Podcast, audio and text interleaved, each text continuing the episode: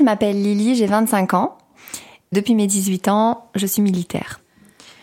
Lors de mon engagement, j'avais envie euh, d'aller sur les conflits. Je voulais moi aussi euh, connaître euh, l'Afghanistan qu'avaient connu les, soldats à la télé.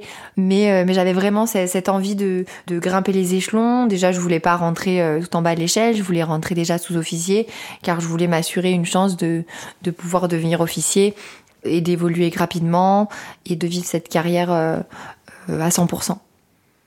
On me l'a clairement dit. Lorsque je me suis engagée, on m'a dit, voilà, toi tu es une femme, donc il va falloir toujours que tu sois à 100%, parce qu'un homme, quand on lui dit c'est bien, c'est bien, mais toi, ça doit être très bien pour qu'on te dise que c'est bien. Et comme j'ai un esprit assez compétitif, euh, je me suis mis dedans euh, et la carrière était lancée. Au mois de juin et donc on, me convoque pour m'informer que je vais euh, encadrer une formation de nouvelles recrues durant l'été. Je l'accepte immédiatement et euh, c'est parti pour euh, deux mois de formation. Je suis euh, vraiment focus sur les objectifs de les former du mieux possible, de les amener à, devenir soldats et non plus jeunes recrues. L'encadrement fait partie des tâches du métier de sous-officier. La formation prend fin, donc on retourne tous dans notre unité. Et je reçois un message euh, donc d'une nouvelle recrue hein, qui vient juste de finir sa formation. Il me redemande les ordres que j'ai énoncés le soir même, donc je, m'énerve un petit peu par message en lui disant que n'a pas écouté mes ordres. Et là, il m'envoie que c'est dur, euh, sergent, d'écouter mes ordres, donc je ne comprends pas tellement où il veut en venir. Et en fait, il m'explique que c'est compliqué de ne pas pouvoir me parler ou m'envoyer des messages parce qu'il en, il en a très envie et qu'il me trouve donc mignonne. À ce moment-là, je lui envoie un message un peu moins euh, cordial en lui expliquant que, je ne suis pas intéressée, que je mélange pas le, professionnel et le personnel et que j'aime pas sa façon de me regarder et que je lui interdis de me dire que ben, je suis mignonne, qu'il allait s'amuser avec des personnes de son grade et profiter et ne pas attirer mon attention. J'ai jamais envisagé le fait qu'il pouvait me plaire, j'ai jamais envisagé le fait qu'il pourrait y avoir quoi que ce soit avec lui. Je le vois comme un subordonné euh, comme les autres et euh, je suis pas du tout attirée euh, par lui à ce moment-là. Au contraire, je trouve ça plutôt frustrant de, de le voir constamment m'envoyer des messages ou essayer de, de, me parler parce que parce que pour moi c'est le néant, c'est pas du tout réciproque à ce moment-là. De plus, il avait une fonction subordonnée à moi en tant que jeune recrue, euh, nouveau arrivé, c'était impossible, impossible. Je faisais trop attention depuis des années à ma rigueur, à mon professionnalisme, à toujours être euh, en avant du fait que je sois une femme, que ça ne m'était mais vraiment impossible de m'imaginer une seconde que j'allais euh, que j'allais entreprendre une relation avec un subordonné. Je voulais pouvoir évoluer dans ma carrière, j'avais des objectifs très précis, je savais que je voulais entamer le concours pour devenir officier. Enfin, rien ne, ne devait venir entacher mon futur. Je me souviens d'une journée où on nettoyait de, l'armement et où euh, j'avais pour tâche de, vérifier que leurs armes soient bien propres. Et donc lui euh, venait euh, me montrer toutes les petites pièces de la sienne et lorsqu'il a eu terminé, il prenait celles de ses camarades pour venir le plus fréquemment possible me voir. Mais sur le moment, je réalise pas que ça fait 45 fois qu'il fait un aller-retour avec une petite pièce et qu'il cherche à attirer mon attention. Ça, c'est vraiment euh, avec le recul que, que je me dis mais comment euh, ça n'a pas pu voir euh, ses actions alors que ça se voit comme le nez au milieu de la figure. Et un jour, j'en ai parlé avec ma colocataire, je lui dis bah il est quand même très insistant celui-ci, elle voyait pas lequel c'était, donc je lui ai montré des photos et là c'est là que ma colocataire elle me dit "Ah, mais il est mignon." Et donc je regarde plus attentivement la photo et je me dis "Oui, c'est vrai." Comme si euh, d'un coup il y avait un éclat euh, de oui en fait c'est vrai qu'il est mignon. Je m'étais jamais dit tiens il est mignon. Enfin j'avais jamais regardé en fait. Euh. Et donc ma coloc quand elle, me fait remarquer qu'il est mignon, à ce moment-là elle me dit bah pourquoi tu, tu n'irais pas, tu n'accepterais pas juste d'aller à un petit rendez-vous avec lui, mais rien rien de très fixé, juste pour apprendre à le connaître davantage hors du milieu professionnel. Je me dis bon pourquoi pas. Donc je lui envoie un message en lui disant écoute, euh, si tu veux, on pourrait aller euh, faire euh, un festival de lumière.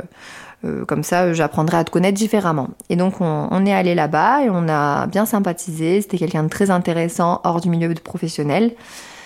On est allé donc à ce festival des Lumières, on est allé boire un verre, on est allé au cinéma et on est devenus copains. Mais je me rends compte qu'il est intéressant, qu'il me plaît physiquement, qu'on a énormément de points communs et euh, que si je travaillais pas avec lui, évidemment, je pourrais envisager plus.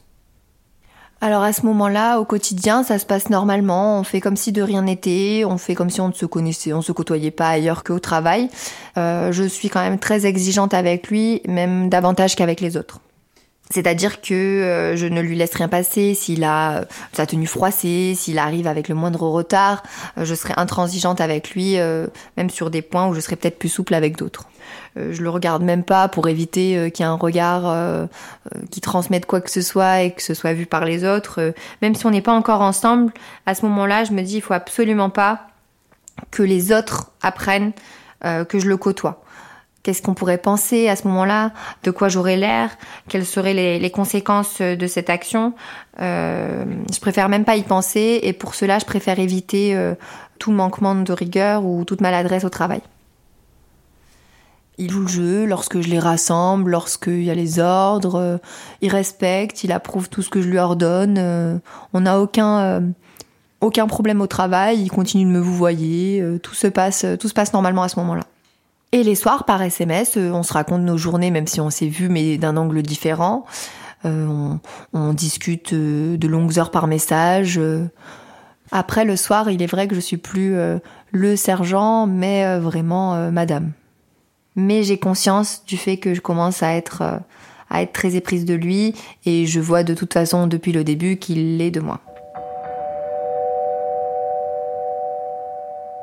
Ça bascule, donc lors du, rendez-vous suivant, euh, on discute et puis on finit par s'embrasser.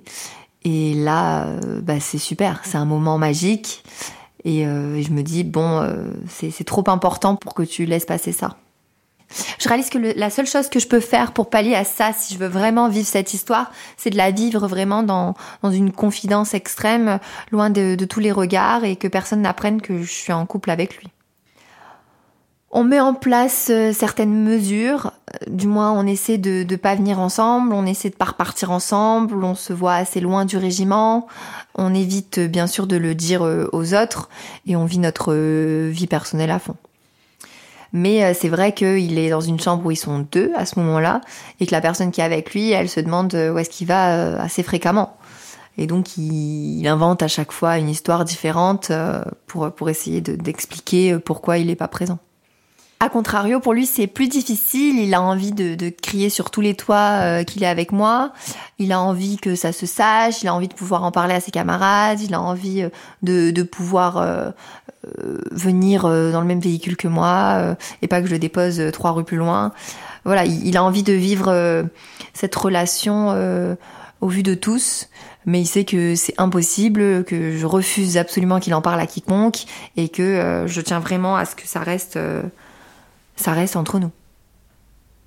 Ce secret n'est pas gardé très longtemps, il ne dure que deux mois, parce que euh, au bout de deux mois, on est allé euh, courir, pas très loin du régiment, mais quand même un petit peu, et on a croisé euh, une une personne euh, qui travaillait euh, avec nous. Donc euh, pas d'ambiguïté, hein, on était juste en train de, pratiquer une activité sportive. On a fait comme si de rien n'était, on a dit bonjour, etc. Mais dès le lundi, j'ai commencé à avoir des regards autour de moi, de nous, des personnes du même grade qui m'ont posé des questions de ce que j'avais fait ce week-end. Jusque-là, je me c'était pas très interpellant. Puis plus précisément, t'es pas allé courir Hein, t'étais avec qui pourquoi. Euh, pourtant, il n'a pas de difficulté euh, dans ce domaine-là, euh, donc t'étais pas en train de l'entraîner ni pour faire une performance future. quelle était la, raison du fait qu'on vous ait vu tous les deux? Mais même en, niant et en expliquant que non, on ne s'était pas vu auparavant, les esprits avaient déjà leur idée en tête et, et ils n'y ont pas cru du tout, pas une seconde à ce moment-là, il n'y a qu'une personne qui me confronte, qu'un supérieur.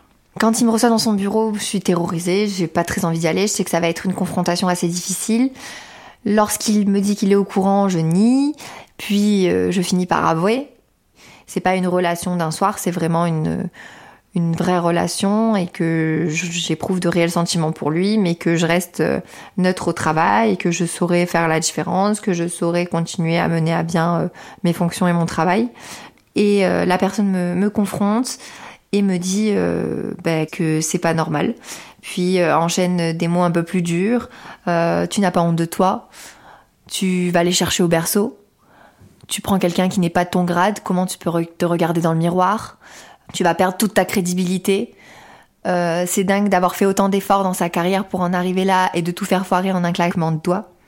Il me dit qu'il va en informer d'autres supérieurs, que je serai sanctionnée qu'on ne me mettra plus sur euh, des missions intéressantes, que je ferai que euh, les missions que, que personne ne, souhaite euh, effectuer et que ma vie va être de plus en plus difficile. Je ne sais pas si je dois le croire ou pas, il me met une forte pression et il me dit prends ton téléphone, envoie-lui un message et dis-lui que, que tu arrêtes tout. J'en parle avec mon, mon copain ce soir-là et, et il est très mécontent très très mécontent et euh, je, m'effondre, je fais un malaise en rentrant, je suis vraiment euh, pas bien. Donc je vais aux urgences et le lendemain il arrive en retard. On le convoque et on, on lui ordonne euh, de se changer, de mettre une tenue différente des autres, de récupérer une éponge et de frotter le mur pour l'intégralité de la journée avec pour motif ce retard, sachant que d'autres personnes étaient en retard ce jour-là et qu'elles n'ont pas eu ce traitement de faveur je réalisais que s'il avait été obligé aujourd'hui euh, de, subir ça, c'était en partie euh, à cause de moi, que si j'avais vraiment euh, été dans mes principes, jamais cette histoire, elle serait née. Je me dis, mais depuis le début, tu savais que ça allait être compliqué et pourtant, tu y es allé. Euh, maintenant, si tu as entrepris euh, cette relation, c'est qu'elle a vraiment du sens, sinon tu ne l'aurais pas fait. Et donc, euh, je me dis, je, je, vais tout faire pour, pour la défendre. À partir de là, je, quelque chose se brise en moi. Je me dis, ça fait des années que tu te donnes au maximum pour ce métier, que, que c'est même pas un métier, ça devient vraiment ton quotidien, ta vie. Tu ne viens plus fréquemment voir ta famille, tu n'as plus de jours de repos, tu n'as pas eu de, de, Noël depuis des années. Et là, on te remercie en, en blâmant la personne que tu côtoies, en t'interdisant de vivre euh, le, seul moment de, bonheur que, tu peux avoir. Et là, je, me, je braque, je me ferme et je, me dis que non, je, je suis prête à être punie, je suis prête à être sanctionnée. Tant pis pour euh, mon avenir, mon concours, mon futur. Euh, je vivrai cette relation quoi qu'il en coûte. Après réflexion, je leur ai dit que je le côtoyais plus, que j'avais mis un terme à notre relation, comme ça je me suis dit que je serais tranquille. Et donc je reçois cette fois-ci un appel lors d'un jour de repos où on me demande euh, si je suis en sa compagnie. Donc euh, je nie, je dis que pas du tout, je suis pas avec euh, lui et que et que dans tous les cas, euh, ben, ça les regarde pas. Après cet appel, je me suis sentie vraiment épiée et je me suis dit là tu, tu n'as plus de vie privée. Et je vois une grande injustice. Je me dis que depuis le début, en fait, on me malmène et qu'à aucun moment, il n'avait le droit de faire ça. Je me dis que c'est très malsain et que finalement, pourquoi je veux, moi aussi euh, euh, monter euh, hiérarchiquement si c'est pour être entouré de personnes dans cet état d'esprit? Est-ce que finalement, ça en vaut la peine? J'en voulais pas vraiment qu'aux personnes qui, m'ont fait subir tout ça. J'en voulais même à l'institution de, laisser faire ce genre d'action. Puis avec les mois, je, voyais que non, j'arrivais pas à passer outre et que et que c'était c'était injuste et que je voulais pas rester dans le milieu qui m'avait fait vivre cette injustice. Donc au bout de, de 5-6 mois, je leur ai annoncé que je cessais le, le, le concours et que et que je ne resignerai pas non plus mon contrat. Donc on s'est installé ensemble euh, euh, l'année dernière. Euh, il m'a même demandé en mariage et je regrette absolument pas d'avoir fait le choix de, mon histoire d'amour et non de ma profession. There's a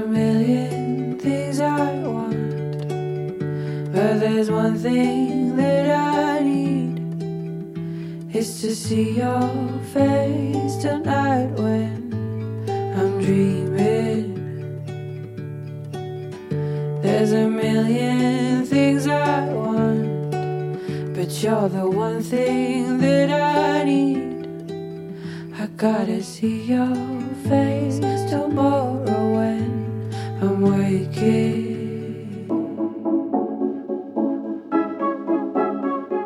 France Culture. Les pieds sur terre. Je m'appelle Laura, j'ai 34 ans et je vis à Paris. Et mon conjoint, euh, ça a été une rencontre totalement fortuite au détour euh, d'un bar en soirée. Euh, déjà, il m'a attiré physiquement, pas dans le sens sexuel, hein, mais vraiment, il était attirant. Ah, un homme est là, vraiment le, un homme pas imposant de, de, de carrure ou de stature, mais imposant dans, il prend toute la pièce. Et quand il m'a regardé, ça a été assez euh, troublant et très déstabilisant pour le coup. Mais euh, pas le déstabilisant, je vais me mettre à bégayer. Euh, au contraire, je vais chercher en moi beaucoup plus de courage et, être d'aplomb et ne pas avoir peur et ne pas me sentir dépassée. Et on se met à parler. Et on échange le numéro alors que c'était pas du tout prévu. Et donc, on se recontacte pour savoir si l'un et l'autre vont bien. Et finalement, ça s'est vite enflammé, très très vite enflammé, et, et on s'est vite revus de façon régulière. C'était intense et léger à la fois. Et il a rapidement mis le mot de nous sommes en couple. J'étais en reconversion professionnelle. Lui avait fondé son cabinet puisque lui avait obtenu le barreau euh, deux ans au préalable. Et du coup, avec plusieurs associés, ils ont monté le cabinet. Lui était l'associé fondateur. Et au, moment où les dossiers ont commencé à rentrer un petit peu trop vite, ils ont eu besoin d'une assistante juridique. Et moi, pour ma reconversion, euh, ça rentrait dedans. Donc, euh, je me suis foncée tête baissée pour faire une reconversion. Et quand je suis arrivée au cabinet d'avocat, donc, nous étions en couple, forcément. Euh, les premiers temps, ça a été euh, rigolo, euh, puisqu'il essayait de mettre beaucoup de légèreté sur le fait qu'il engageait euh, sa copine. Il essayait de temporiser avec son principal associé, qui lui avait des craintes sur justement l'ambiance du cabinet, du fait que sa copine travaille pour le cabinet. Lorsque j'arrivais au cabinet, souvent il me faisait une remarque euh, agréable sur ma tenue. À l'époque, je portais euh, des jupes, des collants, des bottes. Euh, je venais de commerce, donc très dans la présentation, très apprêtée finalement. Mais donc du coup, j'avais toujours une remarque très agréable sur t'es très élégante, ah t'es très jolie, et des fois avec ce fameux regard de t'es très élégante, mais ça me fâche puisque les autres te voient. Donc les premières fois, ça me charmait beaucoup. Euh, il y a eu quelques fois où en effet j'ai pu faire des efforts euh, de façon volontaire. Donc j'avais compris que le paraître, il fallait être à son égal. Euh, sauf que le prix de ses costumes était bien plus élevé que le prix de mes tenues quand même. Et euh, lui était toujours très élégant, toujours en costard, euh, les boutons de manchette, enfin vraiment tout dans le détail en plus. Donc on avait ce petit rituel le matin de se faire des compliments et après dans la journée, souvent lui puisque j'étais plutôt gênée, moi, de montrer des gestes affectifs devant mes collègues, devant mes supérieurs, euh, devant un autre cabinet euh, euh, juste à côté. Lui, des fois, avait des gestes affectifs. Lorsqu'ils étaient affectifs, il essayait d'être discret. Et sinon, avait des gestes un peu plus osés, du, du style une main aux fesses, pendant que personne nous regarde. Et il jouait beaucoup sur euh, ah on est dans l'ascenseur ah bah je vais en profiter euh, euh, pour essayer de te caresser le bas du dos pour essayer de remonter ta jupe. Et mais c'était souvent vu. Et je pense que c'était volontaire. Pareil il, il venait m'embrasser sur la bouche mais il le faisait extrêmement bruyamment. Et du coup tout le monde entendait. Et moi ça me gênait beaucoup. Souvent je lui faisais la remarque en plus de euh, mais tout le monde entend, tout le monde nous voit euh, et euh, sa réplique était mais je suis le fondateur de de ce cabinet donc je, je fais ce que je veux. Et tous les associés étaient tout à fait au courant. Donc c'était un peu gênant parce que je moi je voulais plutôt mettre ça sous silence et lui n'hésitait pas à le dire. Et n'hésitait pas à le dire même des fois à des clients ou, ou à des potentiels apporteurs d'affaires.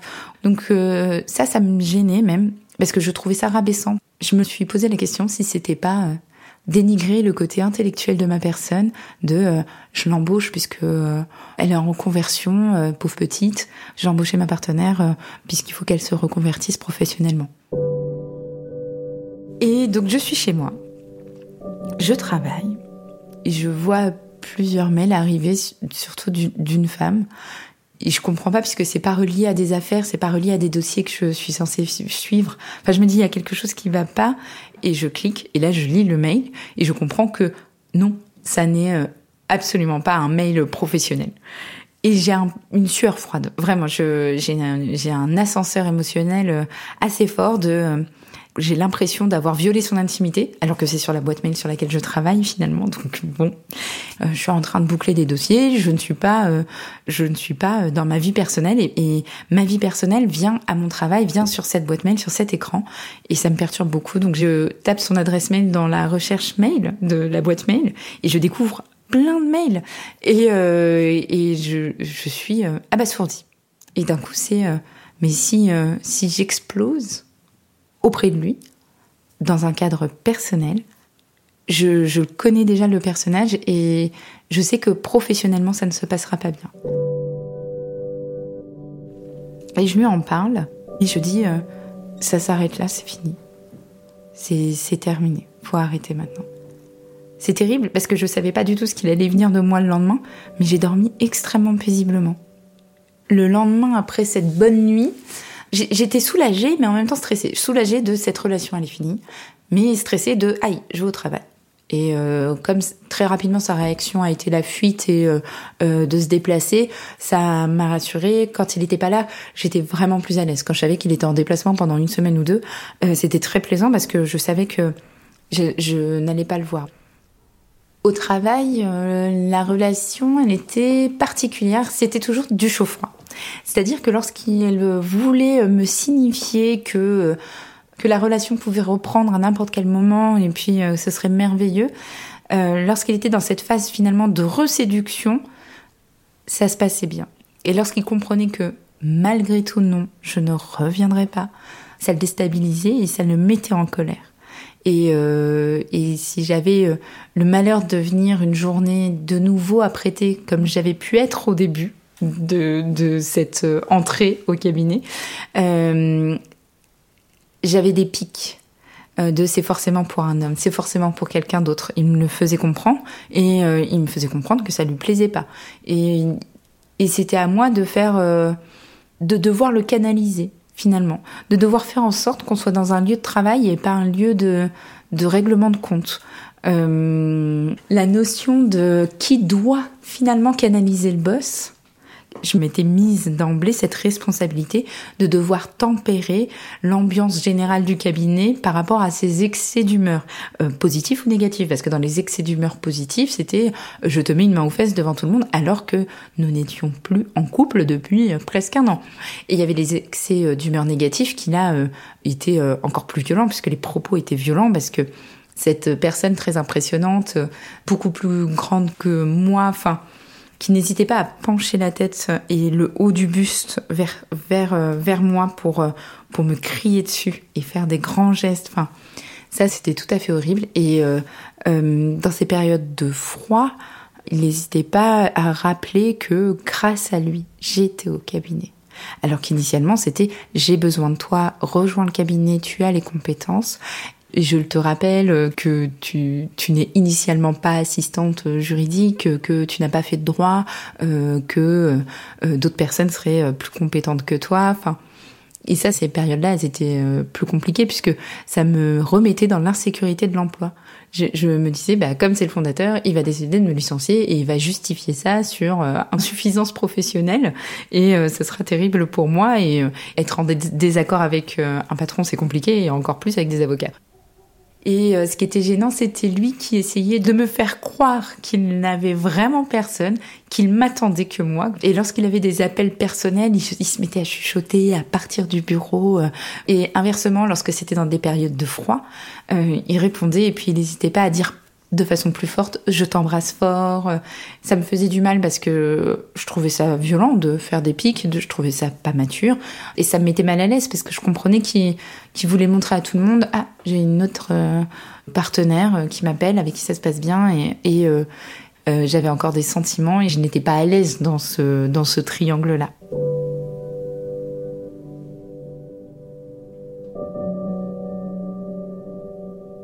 Le Covid a eu le côté, euh, je me rends compte que ça n'est pas normal. Ça n'est pas normal d'aller au travail un peu stressé, un peu sur ses gardes, et le fait de, cette fois-ci, il n'est vraiment plus possible d'avoir de contact physique avec cette personne. Une coupure s'est imposée finalement dans, dans cette promiscuité malsaine. Et euh, là, ça a été euh, radical pour moi de il faut partir, il faut changer de travail.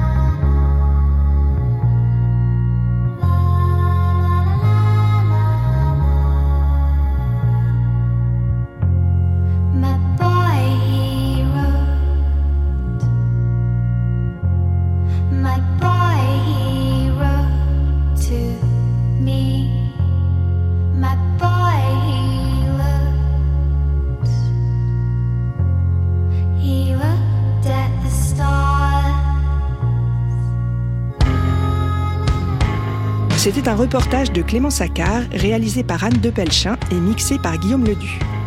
Merci à Lily, Laura et Aurore. Valentin Rémy, c'est l'attaché de production des Pieds sur Terre, et Nour Mohamedi, notre stagiaire.